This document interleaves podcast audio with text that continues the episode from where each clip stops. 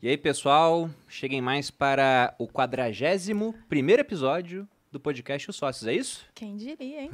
É, eu acho que é, 41. Com mais uma transmissão ao vivo, estou aqui, como sempre, com Malu Perini, host e rosto do podcast. Boa tarde, meu povo. Vamos Sejam bem-vindos. Qual o tema de hoje, Boludinha? Hoje a gente vai falar sobre profissões do futuro e analfabetismo. Ih, só porque eu comecei, eu falei certinho. Vamos lembrar que Malu tem dislexia. Analfabetismo digital. Parabéns, amor. é bom que o pessoal já se sente o que incluído. Exatamente, mas o tema profissões do futuro, a gente até riscou o futuro e botou presente, porque de fato essas profissões elas terão né, é, muita relevância no futuro, mas já são extremamente relevantes nos dias de hoje. Então falaremos disso, dessa revolução digital que foi acelerada pela pandemia. E também vou dar destaque aqui para uma nova iniciativa que o podcast Os Sócios, sempre na frente dos outros podcasts super. do grupo, está na dianteira aí nas transmissões agora pelo Twitch. E já temos audiência no Twitch, não é, Rael? Quantas pessoas? Quatro pessoas. Quatro pessoas, pessoal. Qual o nome delas? Vou citar aqui é, nominalmente. Apenas PHzinho. Léo Broiusa. E Vini Sim 2525. Vini Sim 2525. Perdemos 25. um? Perdemos um dos quatro ainda? ok, então aos três aí, nosso muito obrigado. Agora o podcast Sócios também na Twitch, é, porque afinal de bom. contas a Twitch é da Amazon. É dinheiro Com infinito, certeza. não tem como esse negócio dar errado. Inclusive naquele filme Jogador Número 1, um, que a gente citou bastante no último podcast sobre metaverso, eles tinham transmissão na Twitch em 2045, sei lá. Ô, louco. Então deve estar tá prevendo que o futuro, isso? né? É, eu nem tinha. sei o que é Twitch. Esse que é o pior, pra vocês verem que realmente vocês estão incluídos nesse, nesse podcast hoje, vai ser bom. Não, pra eu, mim, eu inclusive. também. Aqui na empresa, quanto à tecnologia, meu apelido é Sêneca. O Janoto sabe disso, né? e apresentando os nossos os convidados. Nossos convidados de hoje. Estamos aqui com o Rodrigo Janoto, possui mais de 10 anos de experiência na área de TI, traduzindo para os leigos, tecnologia da informação, em projetos de transformação digital e é CTO do Grupo Primo. CTO é Chief é, Technical Officer, né? É o chefe de tecnologia aqui do Exato. grupo. E também é compositor de músicas, já ganhou alguns prêmios internacionais aí, dados pelo próprio Grupo Spotify. Primo, nós criamos. Spotify, é. Gianotto, bem-vindo, cara. Gente, boludinhos, prazer estar aqui com vocês. Vamos conversar sobre tecnologia. Boa. Isso aí. Estamos também com o Mário Trentin. Mário Trentin é Citizen Developer da PMI, Project Management Institute, membro do board da PMO Global Alliance, maior comunidade do mundo de PMOs, fundador da Trentin Gestão e Tecnologia, diretor regional da Microsoft, também faz logo, palestra. e o que vier. Pois é, Mário, muito obrigado pela presença prazer, também. Obrigado. Prazer e eu queria começar Começa esse podcast. explicando aí o que que as siglas todas. É, as siglas que eu já não PMO, sei o que, PMI, que é. por favor, é vamos, o que, que é isso? Eu até me perdi, eu ia perguntar, mas Vamos lá, vamos lá. Então, o PMI é o Project Management Institute, é um instituto, uma, uma organização sem fins lucrativos para gestão de projetos. E cada vez mais essa gestão de projetos também tem crescido. O que é projeto? Né? A gente tem um evento, aí você vai fazer o planejamento daquilo, monta o cronograma, você vai implementar algum novo software, algum novo sistema. Então, todos nós estamos gerenciando projetos. Isso tem sido um crescimento muito grande. E hoje, projetos de tecnologia. Então, esse nome Citizen Developer aí também, somos nós, leigos aí, profissionais de, de várias profissões, que estamos usando a tecnologia a nosso favor. Então, vamos falar um pouquinho ao longo do podcast, né? Mas imagina uma pessoa de marketing há 10 anos atrás, 20 anos atrás. Cara ia fazer, sei lá, um desenho do logo na mão, né? Eu mesmo fiz engenharia, era aquela mesona de desenho. Uhum. Aí hoje você tem as mesmas profissões. É, você tem as mesmas profissões, mas você tem ferramentas que, que, assim, melhoram muito. Não só a questão de fazer algo digital, tipo no tablet, mas coisas que até trazem inteligência. Então, assim, uma inteligência dentro de uma ferramenta de marketing, de engenharia, por exemplo, você está desenhando um negócio, ele te fala, poxa, tem certeza que vai fazer isso? Então, cada vez mais esses sistemas especialistas ali de apoio à decisão estão nos ajudando. E o Citizen Developer é isso, uma pessoa que encontra o que está ali ao seu redor e aprende a usar aquilo sem precisar construir aquilo, entendeu? Ele não precisa ser um desenvolvedor de software, né? Tipo o Janotto ali, construir seu próprio sisteminha ali do zero. A gente tem muita coisa para reutilizar e aproveitar. Entendi. Bom, é até interessante porque a gente foi almoçar junto para discutir a, a pauta do podcast e eu queria chamar de profissões do futuro. Você vive atarefada, Bolden. Três É, empresas e para de tocar. dieta, né? Pois é. Também não, não. E quando vocês começaram a me passar os dados, Gianluca até me passou uma reportagem, na verdade uma coluna que a, a Cris Junqueira, do Nubank, escreveu para Exame, falando sobre o apagão tecnológico que a gente pode ter nos próximos anos. Eu vou citar aqui dois dados muito interessantes para passar a palavra para vocês. Nessa coluna da Cris, que já foi convidada para o podcast várias vezes, mas agora o, o Nubank vai fazer a IPO, está no período de silêncio, não pode vir, né?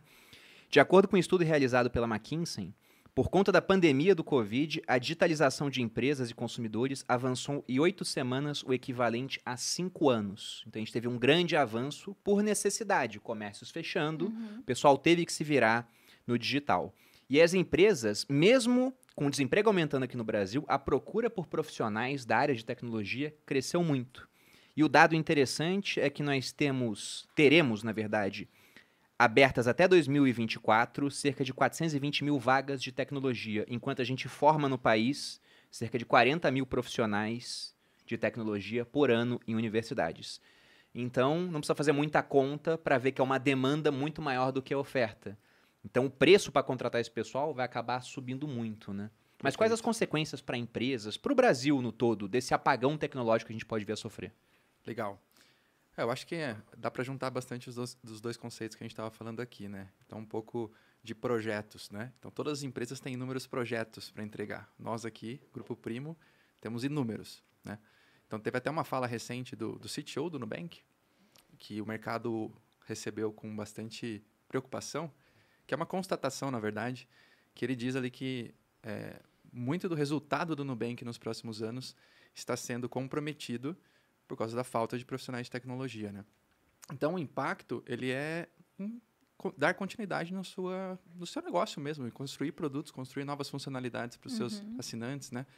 E a gente vê, eu estou na área de tecnologia há mais de 10 anos e a gente ouve falar disso há muito tempo. Pô, vão, faltar, vão faltar profissionais, vão faltar profissionais. Né? E- Já tá faltando, né? É. Porque eu vejo vocês aqui outras empresas que a gente tem contato com o pessoal de cima, tá sempre procurando gente dessa área e nunca achando. Então, estão sempre. Ai, sei- fulano vai sair do não sei aonde, traz ele pra cá. Você passou o dia todo ontem fazendo o quê? Entrevistas. Entrevistas de emprego. É, e assim, é, na prática mudou muito de 10 anos atrás para agora, porque agora a cada 10 contatos que eu tento, se- uma pessoa responder para mim que topa conversar comigo, Já é muito. já é muito, porque as outras nove mudaram de emprego recentemente, né? Então, assim, é muito comum uma pessoa que trabalha com tecnologia hoje ter ali, receber 50, 60 mensagens no LinkedIn por dia com ofertas de Que trabalho loucura. não só locais, como globais. Então, tem a questão da, mo- da moeda também que joga contra a gente, né? Então, é realmente desafiador o cenário. Muito desafiador. Não, não, não tenho nem como, como expressar aqui. É realmente preocupante. Mas a gente tem caminhos aí para conversar. Não, é, te dando um exemplo aqui. Teve uma vez que o, o Andy, que é um dos nossos programadores aqui, que virou sócio, inclusive, do grupo no nosso programa de partnership, né, que é onde você pega pessoas que se destacaram e elas podem comprar uma partezinha do grupo. Até falei para ele que ele está comprando Bitcoin em 2011. É isso que ele está fazendo, né, virou sócio do grupo. Muito bom. E eu lembro que há um tempo ele me passou uma desenvolvedora que foi minha aluna no Viver de Renda. Trabalhava no Itaú e falou: Perini, fala com ela, né? Vende aqui o peixe do grupo, não sei o quê. Mas ela tinha tanta oferta na mesa que é muito complicado. Mesmo assim, né? A pessoa gosta de mim, fala, vai trabalhar aqui, chance de crescer, bababá, o pessoal tá virando sócio. Só que é a empresa canadense pagando em dólar do Canadá, é o cara pagando em franco suíço, em euro. Então é muito, muito complicado. Mas quando a gente fala de tecnologia, não é só o profissional de tecnologia em si. Tem muita vaga para pessoas, como você falou, Mário. É o cara de marketing que, se ele souber usar ferramentas tecnológicas, ele consegue ganhar mais, né? Com certeza. Eu acho que aí a gente tem um, um caminho muito grande aí também de formar as pessoas no uso dessas ferramentas para elas serem mais competitivas, né? Eu acho que, no fundo, todo esse aspecto de tecnologia, ele impacta a competitividade do país, sabe? Não só a parte de empresas que estão procurando pessoas, mas o, o nosso crescimento mesmo como um todo, né? E a formação de pessoas de tecnologia é muito demorada, sempre foi muito demorada. Tem essa questão de, de que já vinha se falando do, do apagão de tecnologia há algum tempo, mas é que agora eu acho que a gente tem uma junção de três coisas. Primeiro, sempre faltou pessoas, mas era mais ou menos. Faltava, então formava, ficava ali com alguma demanda e oferta. Né? Agora a gente precisa de muito mais software, então também tem números da Microsoft falando que nós vamos construir 500 milhões de aplicativos nos próximos cinco anos. Caraca. Isso é mais do que existe hoje? Cara, mais do que a gente fez tudo no passado, se parar pra pensar. Porque, cara, pensa talvez 10 anos atrás, aí você não tinha, pô, todo mundo hoje faz um aplicativo de entrega, não só os grandes aí, mas assim, outras empresas fazendo. Sim, E os eu mais queria vari- fazer um aplicativo Bolutim. Não vai conseguir achar alguém, né? Tô esperando, tô esperando um investidor. Me contatem.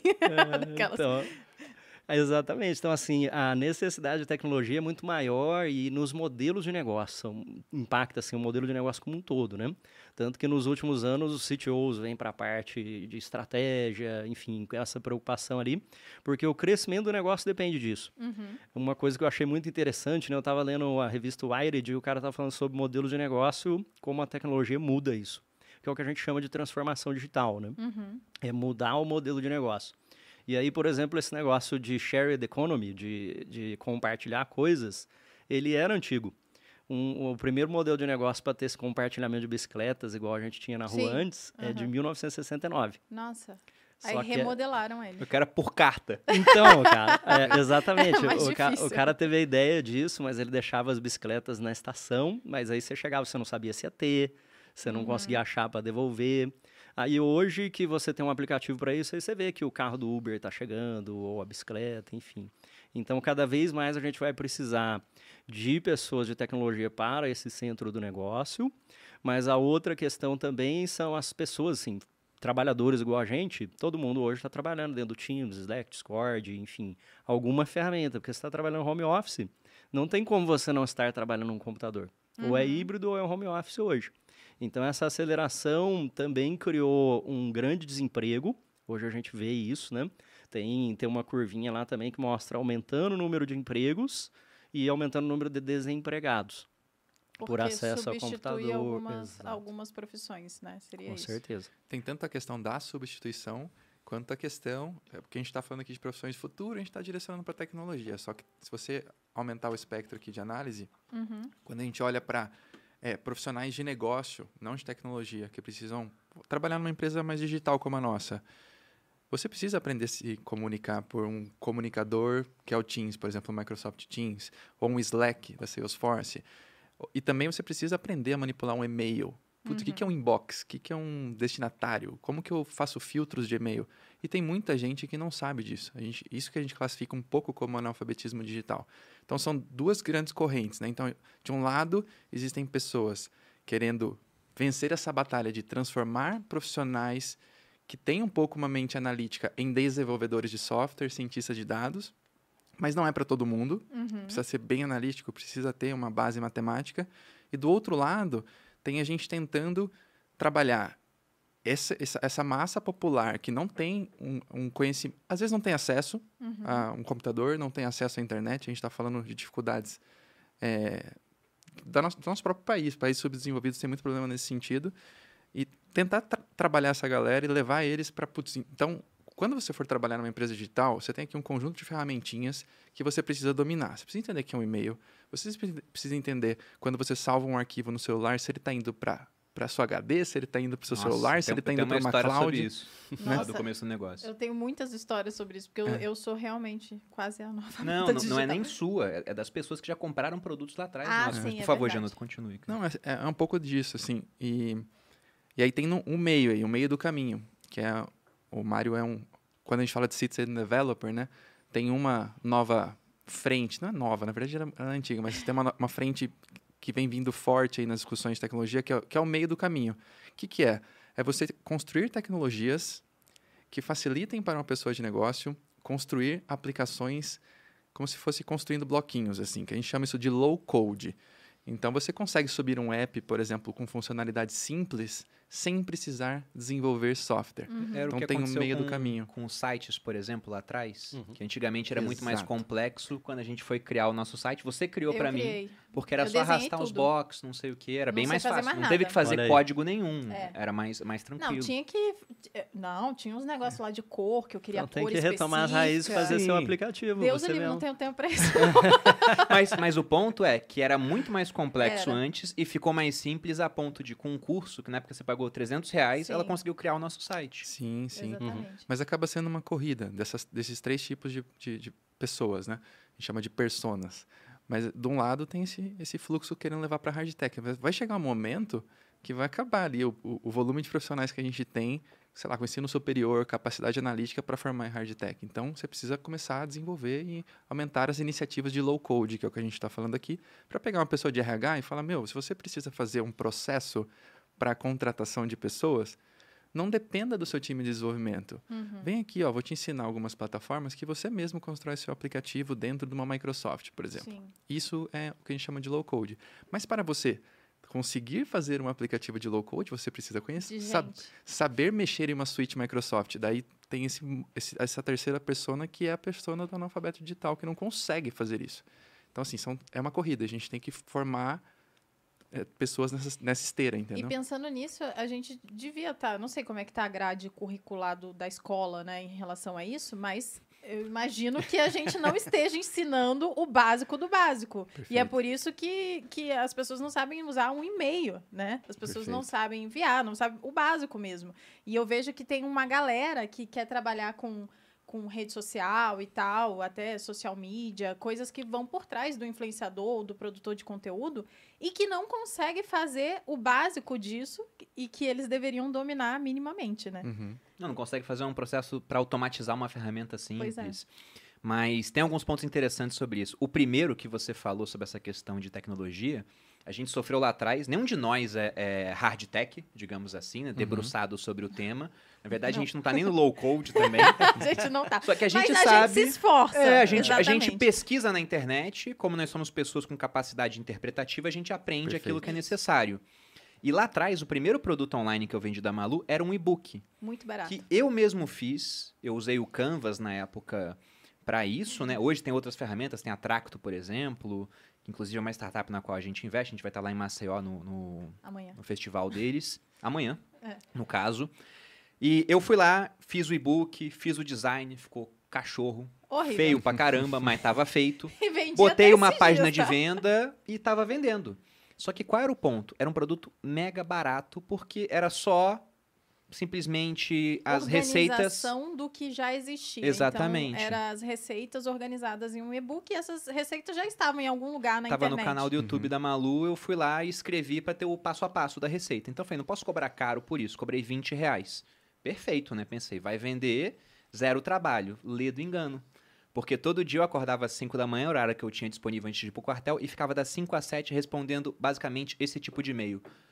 Malu, comprei o e-book e baixei e não sei onde é que ele tá.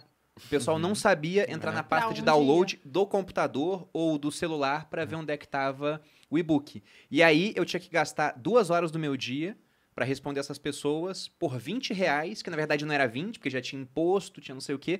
Então no final eu falei, cara, não tá valendo a pena. Só dá Como- para vender esse produto se a gente contratar alguém para isso. E a outra parte que eu entro aqui é em questão de produtividade. Uhum. Porque eu gastava um tempão com isso, era menos produtivo. E vocês falaram, pô, isso pode até atrasar o desenvolvimento do país. Eu abri aqui uma frase do Paul Krugman. Paul Krugman é um prêmio Nobel que o pessoal da Finclass vai falar pra mim, Perini, vamos gravar uma Finclass com o Paul Krugman. Eu falei, na hora que vocês fizerem isso, eu vendo minha participação no grupo e vou embora. Mas ele sempre cita o cara, esse que é o pior. ele, ele tem uma frase boa, é que ele tem uma frase muito ruim. O Paul Krugman, ele falou que por dois, ele, em, em 98 ele falou isso. Lá pra 2005, o pessoal vai ver que o impacto da internet não foi maior do que o impacto da invenção de uma máquina de fax. Ele falou isso em 98. Logicamente, né, ele estava errado. Aí você Oh. pensa, não, o cara ele aprendeu com isso, né? Vai ver o que ele falou sobre Bitcoin nos últimos tempos aí também. Basicamente a mesma coisa. Só que embora o Paul Krugman ele tenha esse pensamento errôneo quanto à inovação muitas vezes, ele tem uma outra frase muito boa. Ele fala que em economia nem tudo é produtividade, mas quase tudo é produtividade. E aí você pensa, o que, que torna um país rico? Um país rico é aquele país que se torna mais produtivo, ele consegue fazer mais com menos. Por que, que a gente ficou rico usando a internet? Eu basicamente sou um professor.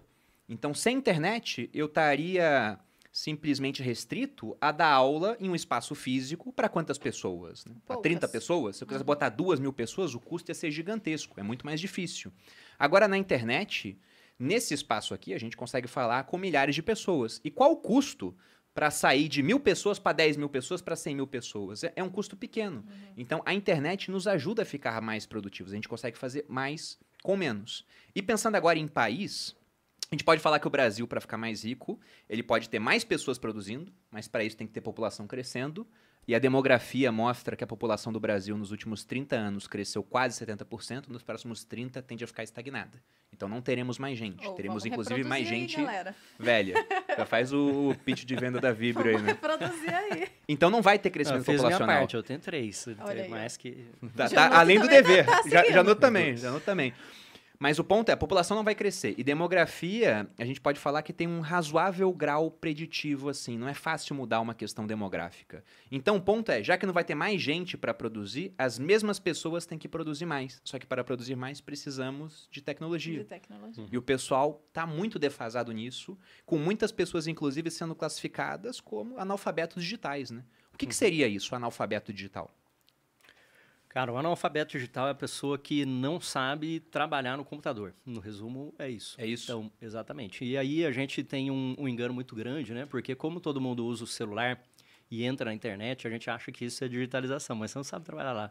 Você uhum. sabe pedir comida no iFood, não significa que você sabe editar um documento em conjunto, criar um fluxo de trabalho, esse tipo de coisa. Então, esse, essa ideia aí do analfabetismo digital, hoje chamado de melhorar as habilidades, é porque também a forma de trabalho mudou. Então, quando a gente estava num ambiente físico, você passava as tarefas para as pessoas e ia andando de mesa em mesa, vendo quem estava fazendo alguma coisa. Quando a gente está num ambiente virtual, você não consegue passar de mesa em mesa mais.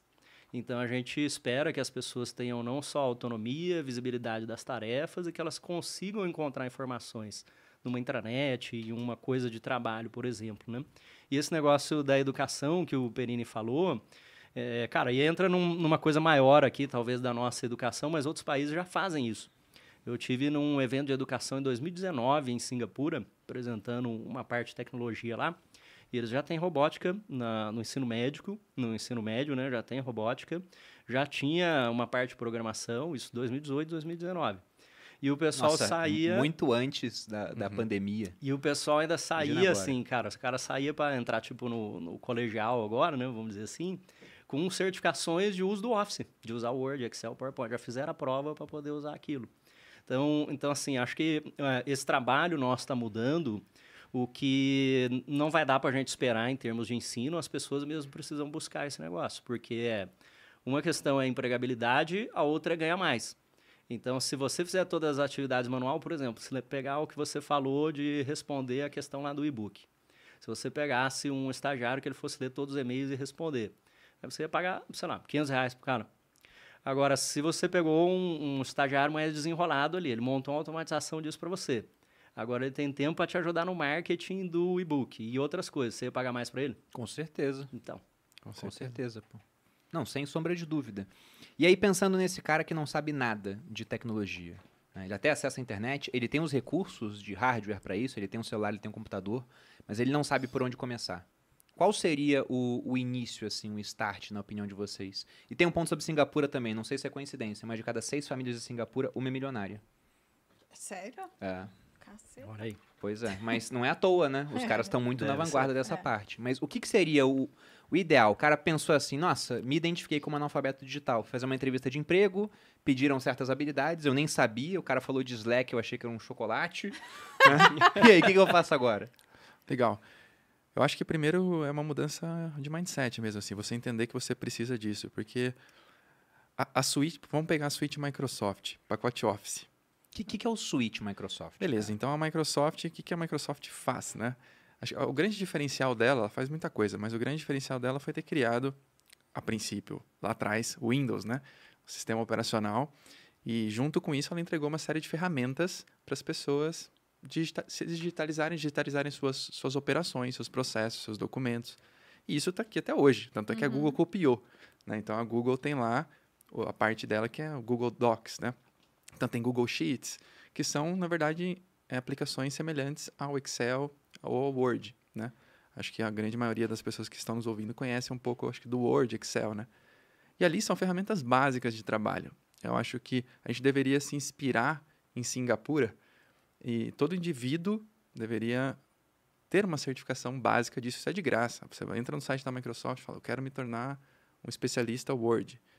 Entenda que especialista dentro de uma ótica de fundamentos, né? Isso tá, esses cursos estão abertos, Estão né? abertos. Uhum. e são de graça ou não? Estão abertos. No Microsoft Learn, sim. E assim, também tem muita coisa no YouTube, Aham. tem, tem muita coisa. Quer dizer, você que está se identificando aí, saiba que se você fizer um curso básico na internet, que nem deve demorar muito, você Não. já vai ter um puta diferencial. Sim. E eu, quando contrato gente, tenho muita dificuldade para contratar gente.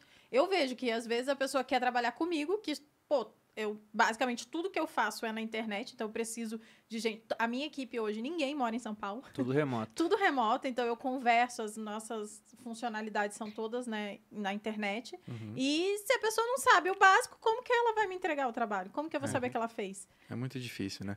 Então, acho que um- um- uma ferramenta de edição de texto, importante, começar por ela. Uhum. Depois ir para uma ferramenta de edição de planilhas, com um Excel importante. E o legal da suíte Microsoft é que você consegue, quando eu falo suíte é o conjunto de ferramentas da Microsoft, Sim. você consegue ir avançando ferramenta a ferramenta e evoluindo. Então, tem ferramentas para gestão de processos, Uhum. tem ferramentas para gestão de fluxo de trabalho. O que é fluxo de trabalho? Imagina que você trabalha numa equipe com várias pessoas e a gente tem um monte de atividade para fazer.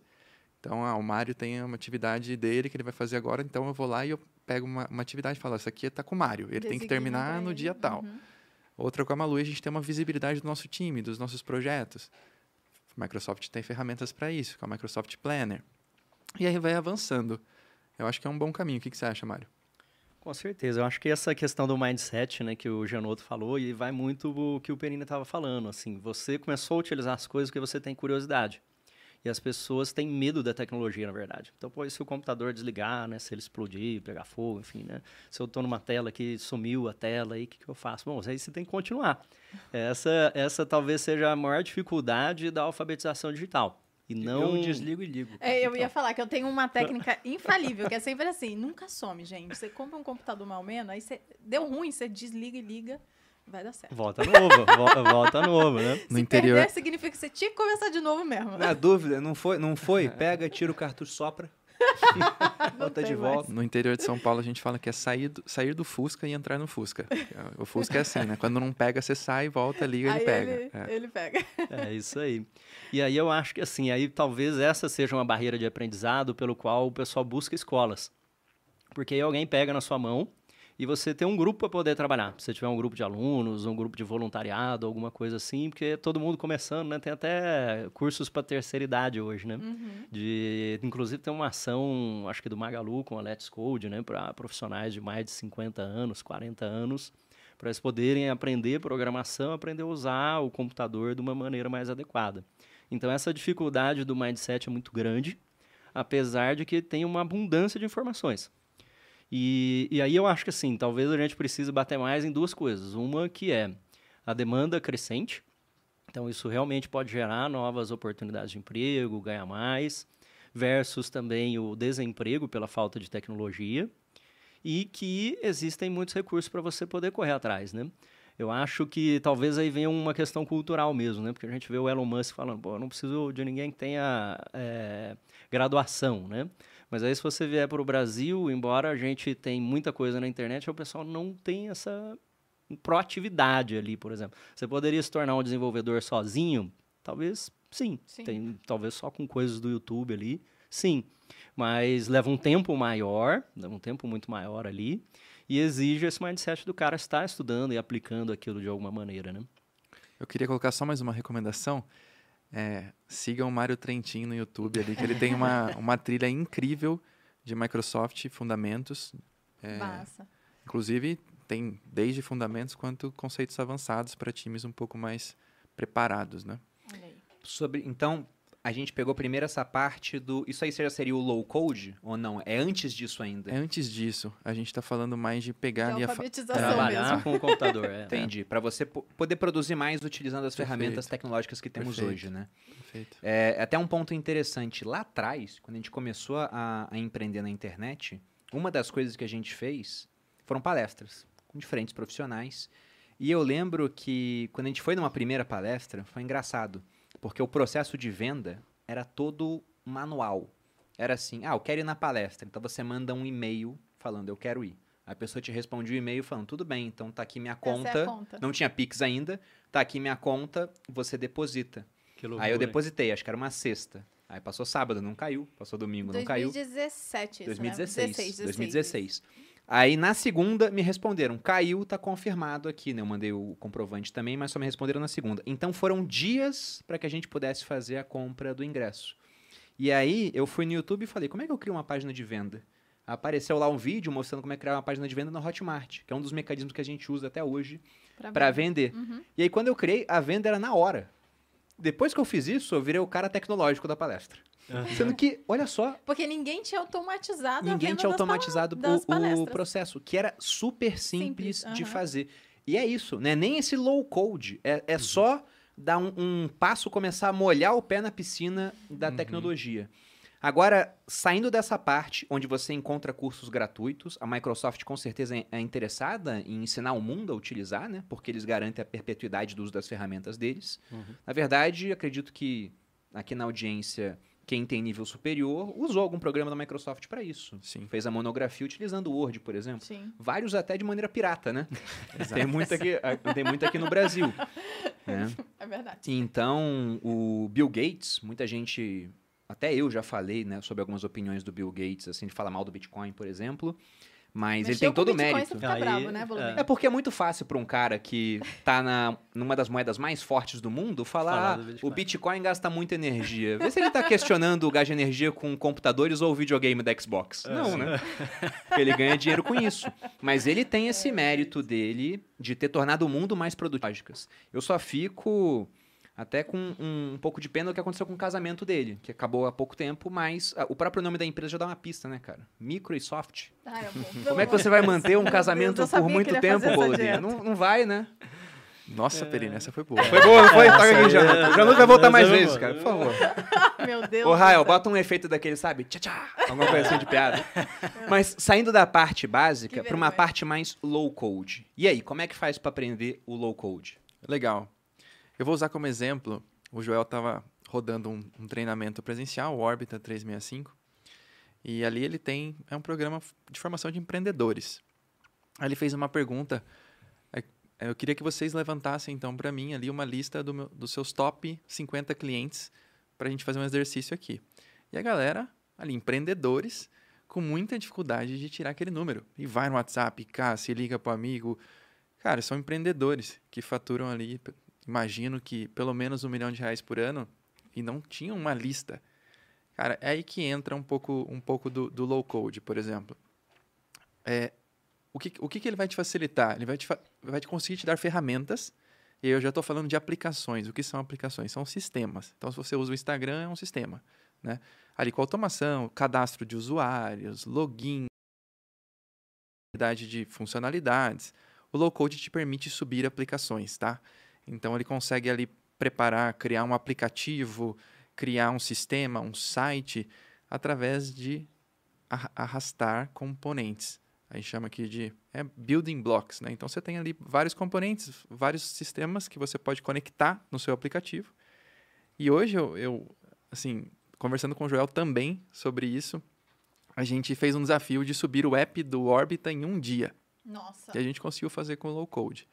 Então eu acho que é aí que entra. Dá para fazer tudo com low code? Ah, preciso fazer um e-commerce para minha loja. Não, você não vai conseguir. É, ele tem, não chegou, a tecnologia não evoluiu a esse ponto, né? Mas coisas mais simples, a gente pode dar alguns exemplos aqui, a gente consegue fazer com esse mecanismo. Né? Mas você precisa primeiro vencer a barreira ali do que a gente falou, a barreira número Do um básico, né? do básico, Do né? básico. Já é um pouquinho mais avançado. Mas aí tem, por exemplo, muita gente pergunta: ah, tenho 18 anos e tô vendo que vai ter essa grande demanda por profissionais de tecnologia. Tem algum curso superior para isso? Para essa parte do low code? Ou para essa parte mais. É, é hard code que eu falo depois? Pode ser, Hardcode. É? pode ser. Chutou bem. Hard tech.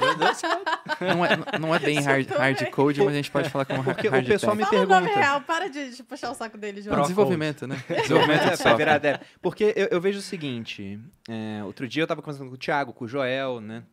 E aí, ah, tá, e se fosse começar agora, o que você faria? Cada um tinha uma opinião. O Thiago falou, ah, eu ia me aprofundar na parte de tecnologia. Eu pensei, cara, eu, eu continuaria em finanças, porque paga muito bem. Só que dentro de finanças, eu iria me especializar na parte de criptomoedas.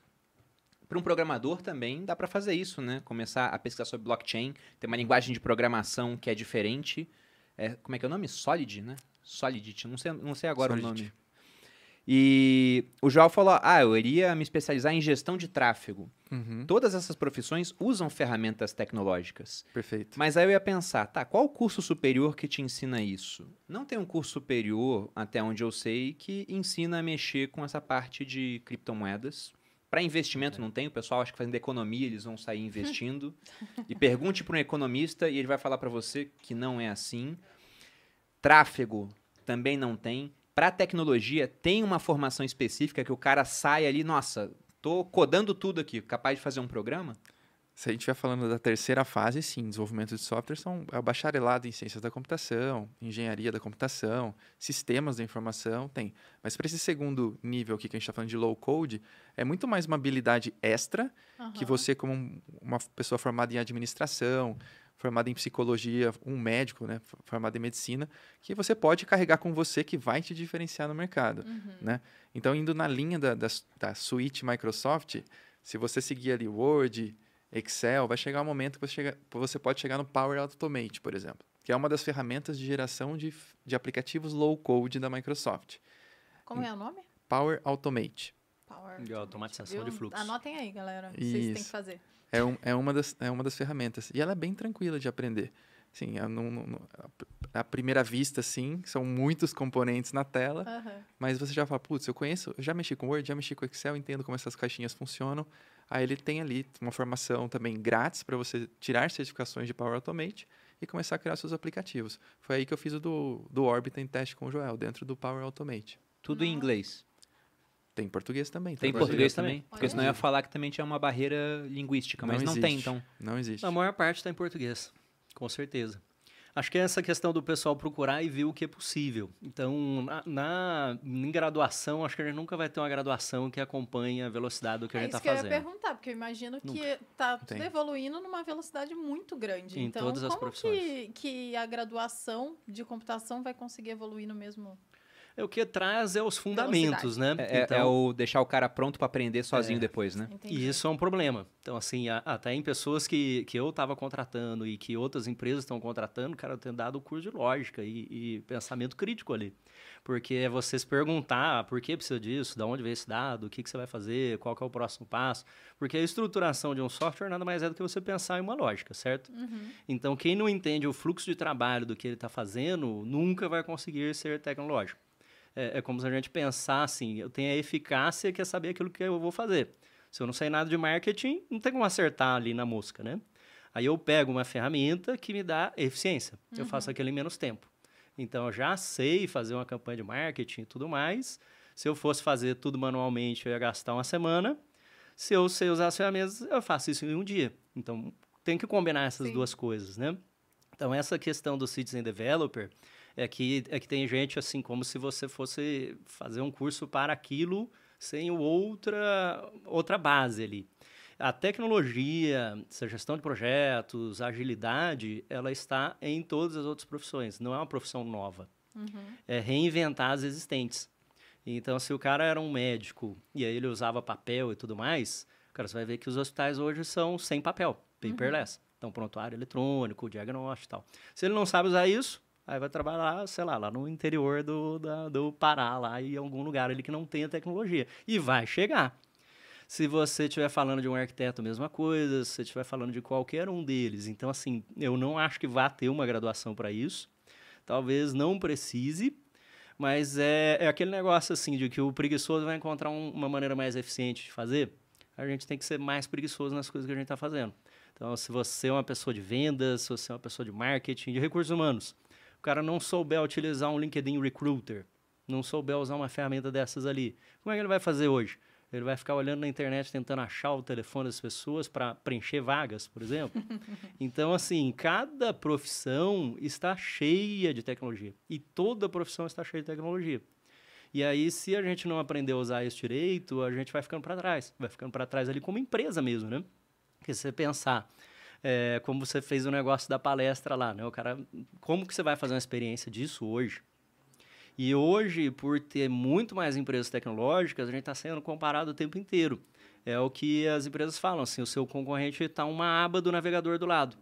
Ele está no mesmo aplicativo no seu celular. Então, para ele apagar o seu aplicativo e colocar outro, ele está lá pesquisando no e-commerce, demorou um pouco mais, estou com 10 abas abertas procurando a mesma geladeira lá do, do que eu vou comprar na Black Friday, por exemplo. Então, se não for uma experiência muito boa, uhum. seja de venda, Ser seja de... É, e aí hoje você vê, por exemplo, até os funcionários, o employee experience, né? a experiência do funcionário. O cara entrou, o onboarding é ruim, é, demora muito, ele pede um computador, ninguém sabe de onde veio, cheio de e-mail para tudo quanto é lado, também. Então, todos os grupos que estão se relacionando com o seu negócio, né? Stakeholders aqui, seja funcionário, cara, seja parceiros, página de fornecedores, se tiver onboarding de fornecedores, de vendas, se essas coisas não forem melhorando, eles estão em outros. Não tem jeito. Você Eu... citou o dado que o, o Joel pediu para os empreendedores no treinamento dele, né? E com base nesse tipo de dado, já aumentou muito o faturamento dele nesse ano.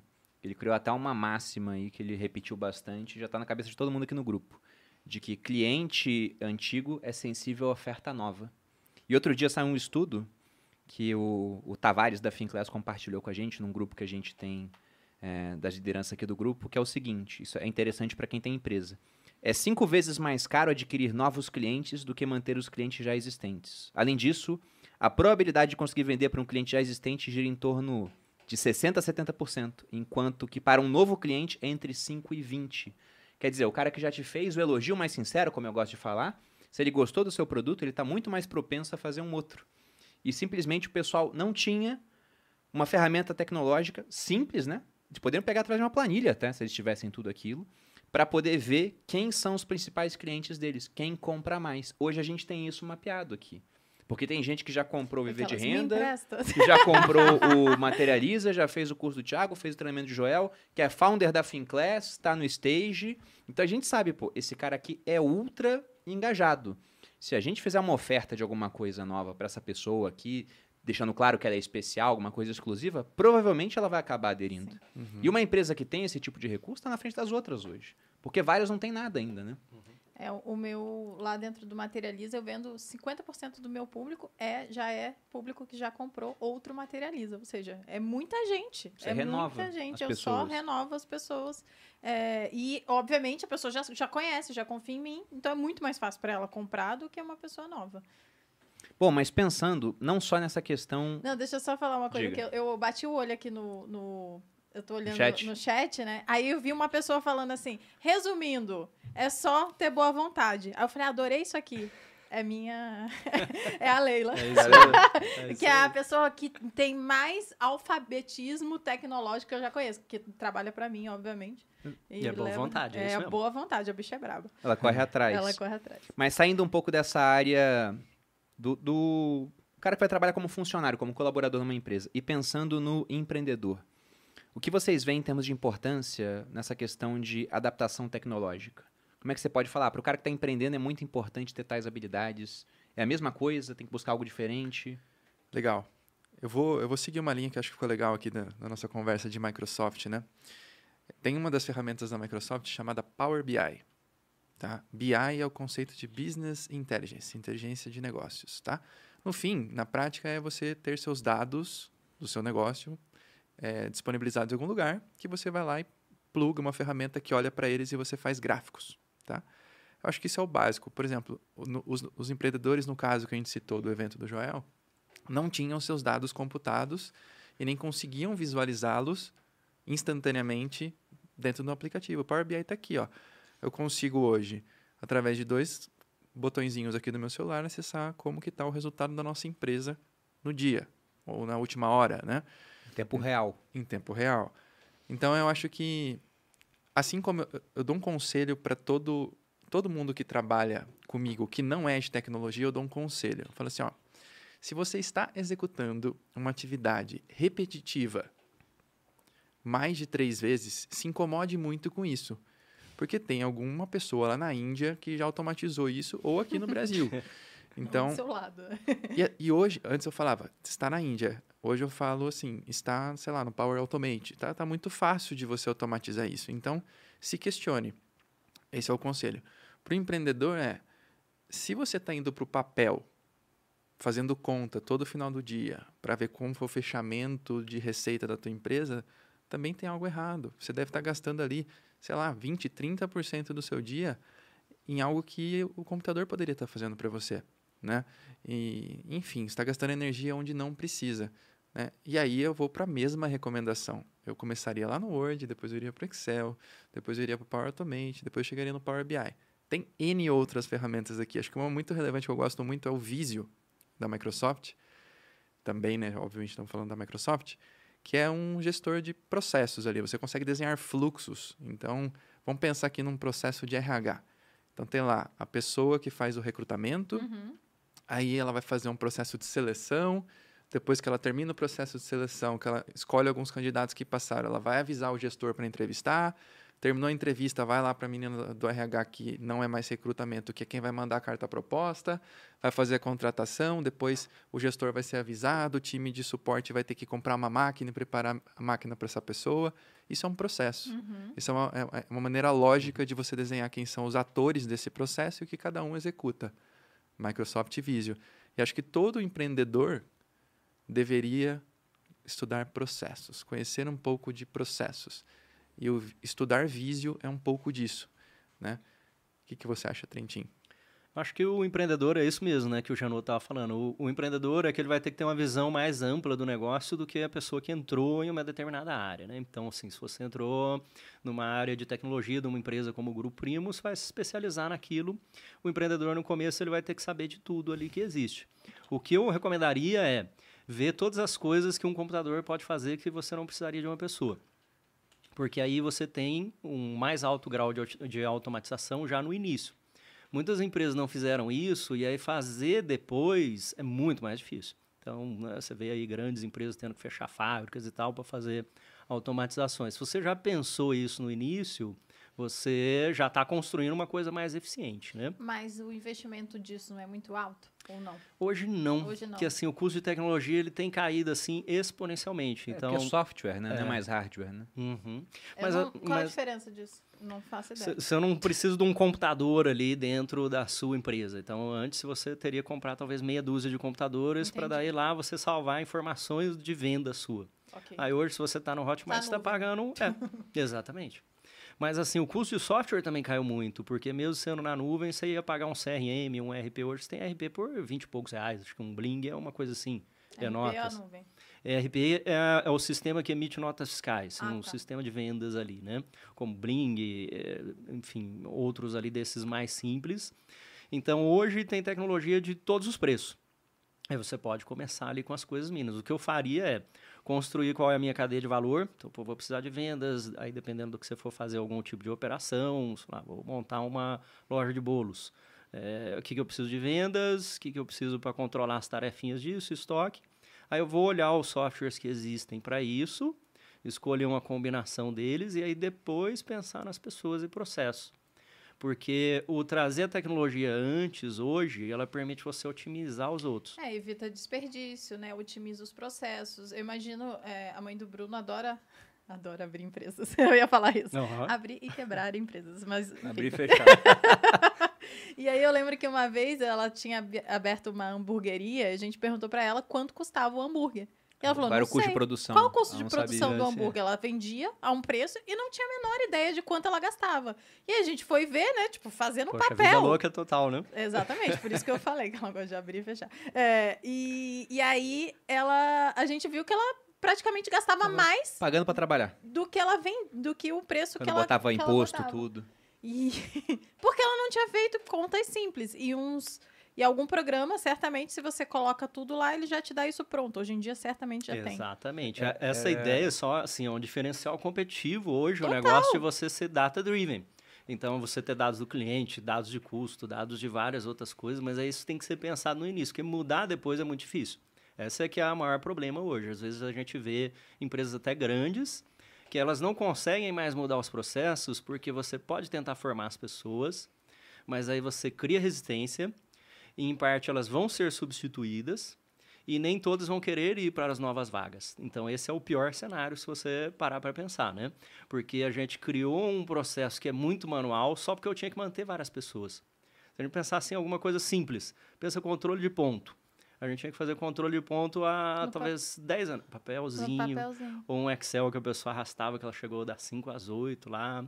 Aí você substitui uma entrada, por exemplo, com digital ou com cartão.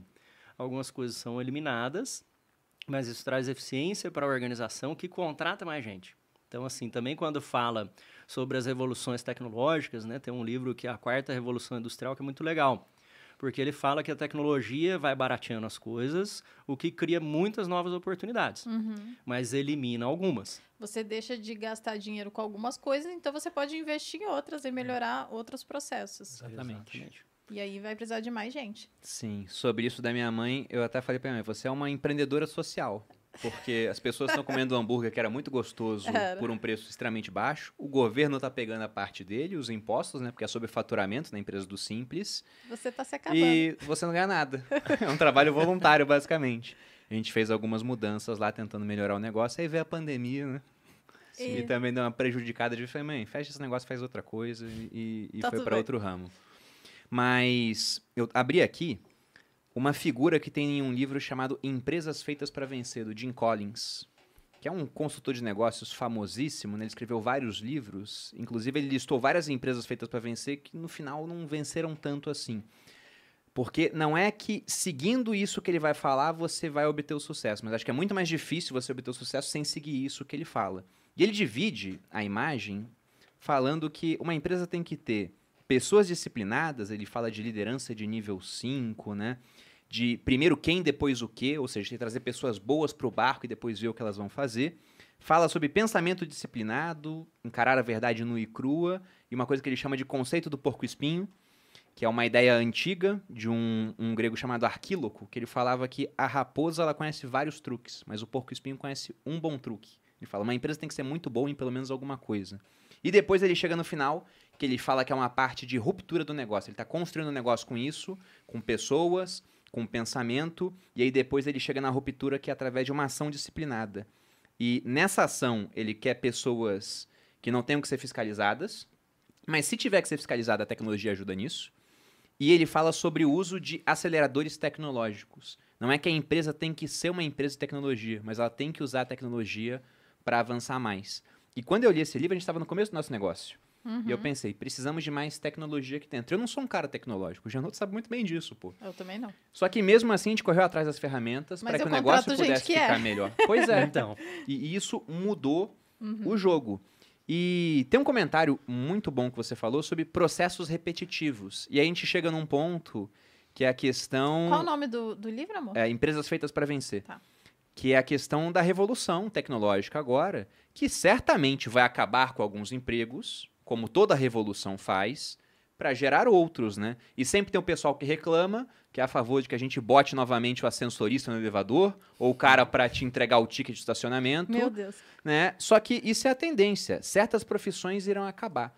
Quem vai perder e quem vai ganhar nessa revolução tecnológica que nós estamos vivendo agora? Ou todo mundo vai perder e todo mundo.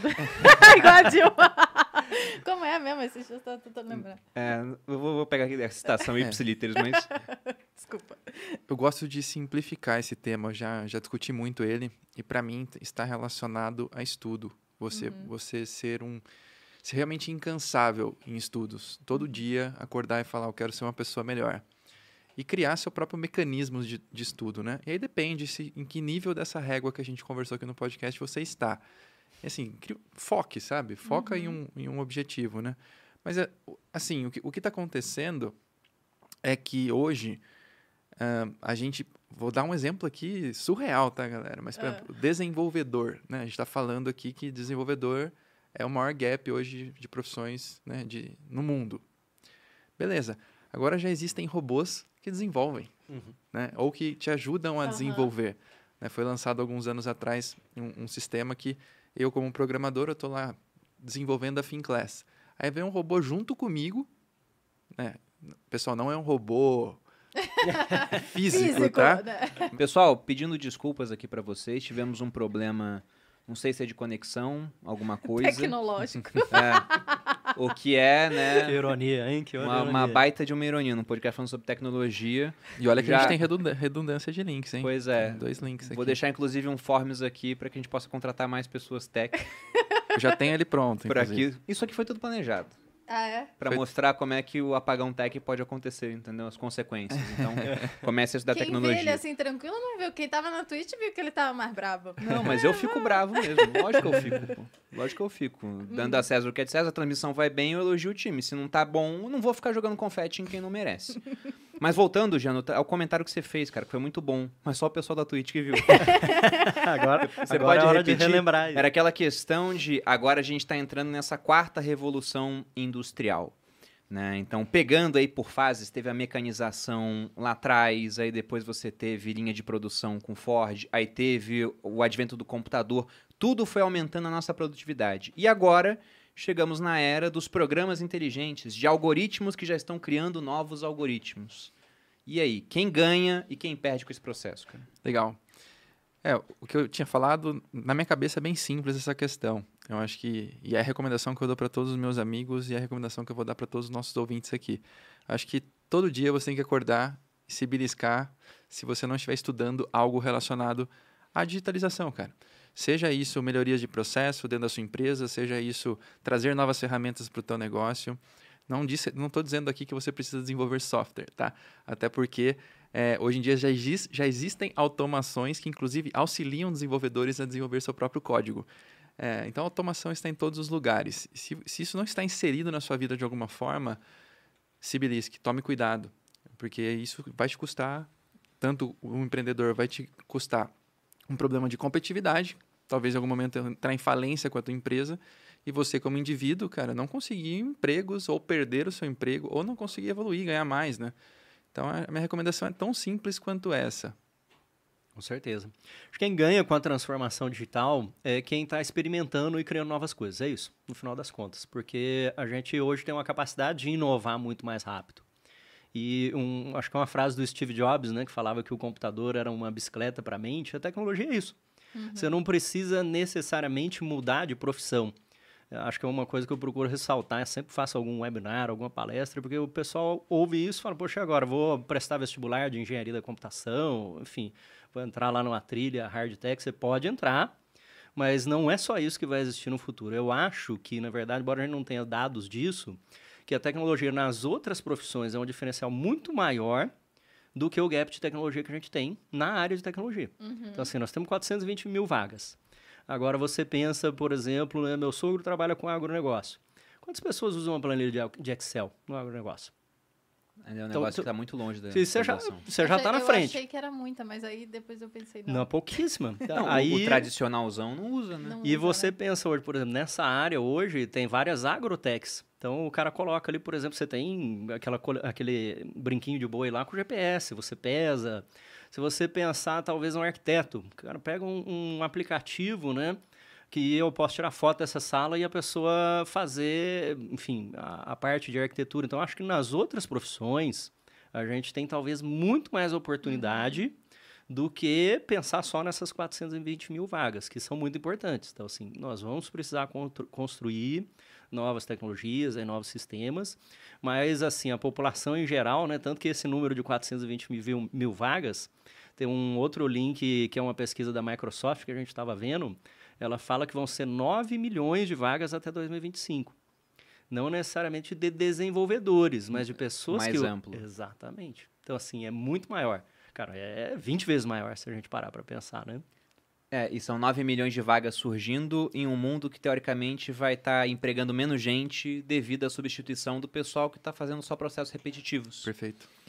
E não dá para competir com uma máquina em processos repetitivos. Tem uma frase que eu uso bastante, que a Malu gosta, Que é uma frase Ai, de um ai. gestor chamado Paul Ainda bem que o Tudor Gianotto Jones. já tá, já tá... Já tá, já tá ele, inteirado. ele me ouve sempre. Eu sei que a Tem um gestor vê. chamado Paul Tudor Jones que ele estava numa conferência e começaram a falar sobre inteligência artificial, né? Se ele achava que as IAs, né, inteligência artificial, iriam substituir a, a mão de obra. E ele falou uma frase muito inteligente. Eu nem sei se é dele essa frase em si, mas eu tomei como se fosse dele. Ele disse que nenhum homem é melhor do que uma máquina. Mas nenhuma máquina é melhor do que um homem com uma máquina. Porque, pelo menos até agora, as máquinas não têm a capacidade imaginativa que nós temos, né? Já há algoritmos que conseguem aprender com base no que eles estão fazendo, mas muito longe do que o homem faz de linkar uma área com uma outra. Então, se essas pessoas de fato conseguirem trabalhar utilizando o melhor que os programas têm a oferecer, elas ficam mais produtivas, têm um grande diferencial competitivo e vão conseguir se adaptar a um mundo que está em constante evolução. Só deixa eu explicar o porquê que eu, eu uso essa frase para vender vibradores para Exatamente. casais. Só para vocês Isso Nenhum encaixa é muito melhor bem máquina, isso também. Uma máquina é melhor do que o homem com uma máquina. Comprem vibradores na Vibrio, por favor. E usem nas suas parceiras. Não, aqui é meu espaço, deixa eu me vender. Perfeito. E sempre tem uma, uma pergunta que chega aqui, gente, quando nós entramos nessa parte de, de falar do futuro ou de profissões que tendem a pagar muito bem. A, a gente não falou dados médios de pagamento, inclusive. Quanto que ganha, para o pessoal saber aí, um, um cara que trabalha com tecnologia mesmo, hard, low? Porque nas profissões em si, usando os aceleradores tecnológicos, não dá para saber, mas na parte de tecnologia. Legal. Segundo dados da Robert Half, que é, um- é uma empresa de recrutamento, empresa gigante, e eles têm uma pesquisa salarial muito famosa no mercado de tecnologia. E assim, não existe hoje um, um salário inicial base para desenvolvedores menor do que 4 mil reais. Antes existia. Na, minha, na época que eu comecei, eram salários mais Começou na baixos. baixa, né? Mas hoje, parte. Estou falando para hard tech, né? Para desenvolvedores. E aí tem um, tem um ponto muito legal. O que está Isso pro acontecendo? cara totalmente júnior. Totalmente júnior. Que- Só que tem algo novo acontecendo e isso é importante contar aqui. Apa- Estamos com o apagão tecnológico. Aí pensando no- nas vagas de desenvolvedores, o que está acontecendo? Algumas empresas estão contratando outras empresas para treinar profissionais que não são de tecnologia em desenvolvimento e entregar depois de 6, 9, 12 meses prontos para trabalhar nos seus, nos seus times. Né? É o caso do Itaú, Magazine Luiza, iFood, etc. Aí essas empresas que fazem esse tipo de trabalho, qual que é a mecânica? Beleza, eu vou fazer um recrutamento nível Brasil e você quer 25 vagas para sua empresa? Beleza, então eu vou abrir aqui o funil para, sei lá, 400 mil pessoas, vou entrevistar, vou ver quem tem pensamento lógico, vou passar por uma prova, são várias etapas e no final vou treinar por, por esse tempo essas pessoas e a gente, entrega esses profissionais. Legal. Isso começou a rolar alguns anos atrás, pou- poucos anos, dois, três anos começaram esses movimentos. Porque é muito custoso para a empresa treinar uma pessoa por um ano para empregar ela depois, de- só, só depois desse tempo, né? O que, que mudou do começo para cá? Esses mesmos processos estão acontecendo e as empresas começaram a pagar para as pessoas estudar. Estudarem, né? No caso. Então, Quer dizer, acaba... o cara é pago para se formar. Isso. É isso não é aí. fácil, tá? Ele tem que passar por um funil, ele tem que passar por provas de lógica. Então, geralmente, quem se dá melhor nesse, nesse tipo de processo são pessoas que têm um ensino superior completo, mas não são da área de tecnologia. Sei lá, a pessoa formou em química, física, matemática, administração, economia. Mas- Engenheiros, os engenheiros, engenheiros são ótimos em fazer outras isso. profissões. Programação é matemática, no É final das contas, né? matemática. Mas isso é uma baita de uma oportunidade para quem está nos Aham. ouvindo, assim. Que quer migra- migrar para a área de tecnologia, não quer estudar sozinho, quer ter uma chance maior de conseguir se alocar. Tem esses, esses programas acontecendo, E tá? isso, obviamente, acontece por causa dessa questão de não ter gente, né? Então, o que, que o cara Exato. faz? O cara topa o risco de formar aquele profissional para garantir ele de alguma forma. É tá lógico, Paga isso? o salário dele. É lógico que a empresa também ela vai dar um jeito de segurar o cara por um período mínimo, né? É, vai- Porque a um rotatividade do profissional de tecnologia também é muito alta hoje. Uhum. Qual é a Exato. média de tempo que eles passam em uma empresa? Cara, com tanto assédio. Eu não tenho uma métrica disso, mas a minha sensação e na- com as pessoas que eu converso, eu converso muito CTOs, diretores de tecnologia, gerentes, e minha própria experiência prática, né? Assim, se você conseguir manter um desenvolvedor por um ano na sua empresa hoje, Você arrasou. já é, Um cara, ano. pô, já é, um- júnior, já é pleno, legal, né? Então, assim, é, é uma, é uma, é uma, é um... Assim, tem, tem que ter muito propósito por trás da sua vaga. né? Acabando o uma programa, eu vou abraçar todo o time Um ou dois anos. É, então, um ou dois anos. Não pode perder. Viu? E você não. tá metendo É. pau neles? Não foi no time tech, não. Foi no da internet. Na internet, é o Kaique, pô. que Não pagou uma boleta aí. Pior que não foi a internet, cara. Foi, foi o YouTube mesmo, pelo que a gente, É. a gente já viu aqui. Não foi problema de link. Mas, enfim. É, o, o- acho que o- o- uma das coisas que... Fui para Portugal há pouco tempo atrás, num evento da internet chamado Web Summit. Eu fui com o Joel. E lá eu conversei com uma, com uma pessoa que está... É uma empresa... Não vou falar o nome dela, mas é uma empresa brasileira. Que está montando uma filial em Portugal, tá? Mas o objetivo dela não é abrir negócios em Portugal. O objetivo dela é aumentar em um ano o tempo dos desenvolvedores dela dentro- contratados, né? Então a gente chama aqui de LTV, né? Lifetime Value do funcionário. O que que é Lifetime Value? É o tempo que essa, que essa pessoa fica dentro da sua empresa com você. Então, vamos supor que ele tenha uma média de um ano. Ah, então daqui um ano, quando ele estiver querendo ir embora, eu falo, cara, você não quer trabalhar em Portugal? Vai lá. E lá em Portugal ele fica mais um ano. Entendi. Essa é a estratégia da empresa. Que loucura. E aí ele me contou que outras empresas estão pensando na mesma estratégia. Como nossa moeda está fraca, tem muito gringo querendo tra- contratar desenvolvedores de- do Brasil, né, brasileiros. Então essa mecânica tem rolado, né, para você ver o tamanho do desafio. Uhum. Aqui a gente está falando de retenção, nem contratação. A gente está falando de retenção de funcionários, né? Aí dentro do universo de hard tech. Yeah. É um pouco disso. É um desafio enorme. Porque, assim, tem, tem essa questão de que agora nós estamos concorrendo com outras moedas. Porque você pode trabalhar home office. Várias Sim. pessoas que estão saindo das empresas aqui do Brasil estão trabalhando na sua casa mesmo para fora. Já era tão forte essa cultura na parte de desenvolvimento ou vocês também viram que a pandemia até nisso mudou a dinâmica do setor de tecnologia? Mudou muito. Mudou Mudou, muito? muito. Já existia. Então, eu tinha vários amigos aqui no Brasil que trabalhavam fora, mas não era um, um, assim, um padrão das organizações. Hoje é. Porque muitas organizações mesmo da Europa, tem organizações aqui contratando pessoas do Brasil ou dos Estados Unidos, de outros lugares, eles têm os seus escritórios físicos lá. E as pessoas que trabalhavam fora, como brasileiros aqui, eh, sempre foi a pessoa que está de home office meio afastado. Assim, né? Você passava algumas atividades, mas ela não fazia parte do negócio, vamos dizer assim. Agora que as empresas foram trabalhar home office permanentemente, até os seus gestores, né? Você tem vagas aí hoje, se for procurar no LinkedIn, né? Volta e meia a gente olha ali, são, são vagas, e aí existe agora uma grande disparidade salarial. Então, se você pegar o Robert Half, você começando ali em 4, 5 mil, mas se você pensar fora do Brasil, você está começando em 3 mil euros. Então, sim, 21 mil reais, É. vamos arredondar aí, um pouquinho menos que isso. 5, Triste. 7, A nossa moeda é nessa tristeza. faixa aí.